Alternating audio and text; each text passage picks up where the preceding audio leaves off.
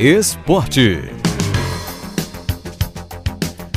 Juliana Lisboa, repórter esportiva da TVE, trazendo as novidades do esporte aqui no Multicultura. Juliana, boa tarde. Começando aqui pelo Bahia e Sampaio Correia.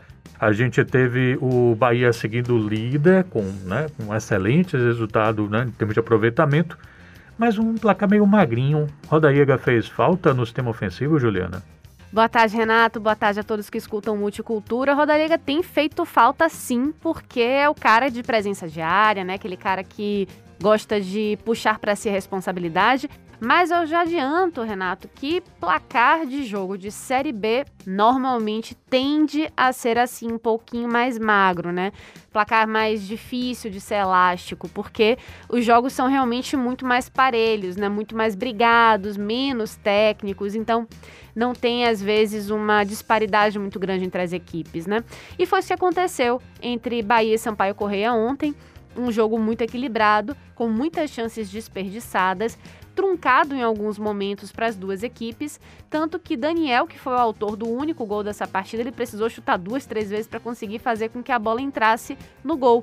E isso diz muito sobre o trajeto que o Bahia vai ter que percorrer até o final da Série B se quiser realmente subir para a Série A, que é uma meta, aliás, ambiciosa, tendo em, em, perspectiva que o Bahia nunca conseguiu cair e voltar logo no ano seguinte. Então, por enquanto, o que o Bahia tem feito é absolutamente fantástico, porque são 10 pontos conquistados em 12 disputados. Então, é um aproveitamento muito bom e o Bahia segue ainda com 100% de aproveitamento jogando dentro de casa. Então, não dá para dizer que, mesmo com algumas deficiências, é, o Bahia não está jogando bem, o Bahia não está, de repente, com peças muito boas para repor, mas o resultado está acontecendo, o resultado está aparecendo e para quem realmente precisa de um acesso, é isso que importa. Bom, falando agora do Vitória, né, que está sob pressão, está com um novo técnico, mas quando a gente estava se preparando aqui para falar sobre né, qual vai ser o perfil que ele vai implementar e tal, aí você me conta que vem mudanças à vista na cúpula do Leão. Pois é, Renato, quando a gente acha que o Vitória já teve tudo que tinha que fazer de mudança, ainda chega mais essa, né? Eu apurei agora no finalzinho da manhã que o vice-presidente, é, o Luiz Henrique Viana, entregou oficialmente o cargo, ele estava de licença até este momento, ele entregou o cargo e isso, em tese, não muda nada por enquanto na diretoria do Vitória, porque o presidente Paulo Carneiro continua afastado e quem está assumindo essa, essa cara da diretoria é o Fábio Mota, ele que é presidente do Conselho Deliberativo, né? Então, por conta do Estatuto do Vitória, ele realmente seria o cara que tomaria conta, né, dessa diretoria.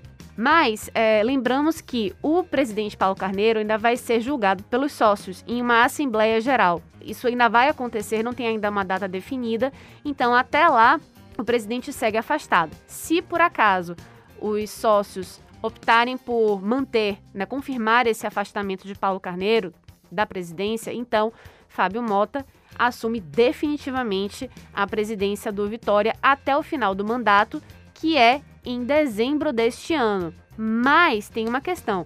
O Vitória vai ter eleições em setembro. Muda alguma coisa? Não muda nada.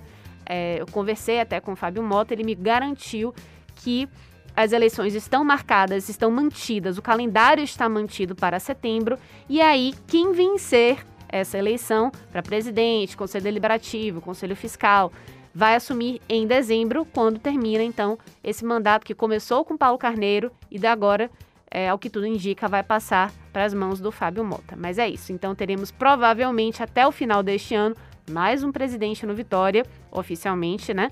E sim, temos mais um, um técnico, temos mais um é, diretor de futebol, né? O Rodrigo Pastana está assumindo o Fabiano Soares. o Fabiano Soares como técnico, já é o terceiro técnico da temporada.